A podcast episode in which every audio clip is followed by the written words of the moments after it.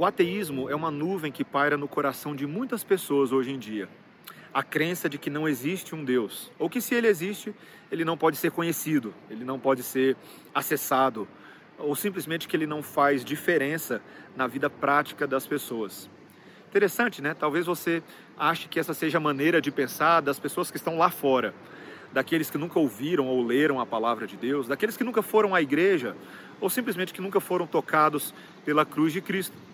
Mas em 2 Coríntios, capítulo 4, o apóstolo Paulo faz um sério alerta àquela igreja. Ele lembra aqueles irmãos que tomem cuidado de não cair na armadilha de se assemelhar àquelas pessoas para quem o evangelho está encoberto aquelas pessoas cujo Deus deste século cegou-lhes o entendimento. Ele estava falando com os crentes, com a igreja. Meus irmãos, a verdade é que existe uma nuvem de ateísmo, uma nuvem de incredulidade que nos cerca por todos os lados e muitas vezes nos atinge. A ideia de talvez no final de semana professarmos a fé em Deus na igreja, mas durante a semana nos esquecermos de Deus, nas coisas que fazemos, nas atividades, nas decisões que tomamos, na hora de pagar as contas, de nos relacionarmos com as pessoas. É aquilo que o reverendo Augusto Nicodemos uma vez chamou de ateísmo prático. Temos que ter cuidado. Infelizmente, o velho homem dentro de cada um de nós, contra o qual nós lutamos, é um ateu, é um ateu de plantão, nos levando à incredulidade, a duvidar do propósito bom e maravilhoso de Deus nas coisas, ou de simplesmente nos fazer esquecer do Criador. Meus irmãos, não pode ser assim conosco.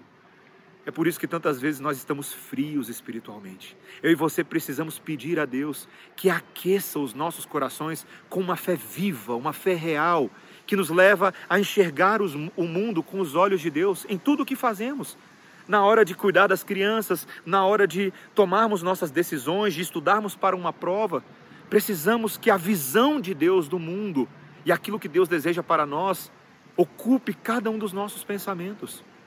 Precisamos pedir que Deus nos livre do espírito do ateu prático, para que sejamos de fato homens e mulheres cheios de fé, cheios do espírito e da palavra, para iluminarmos esse mundo e espantarmos as trevas do ateísmo com as nossas vidas e com as nossas palavras.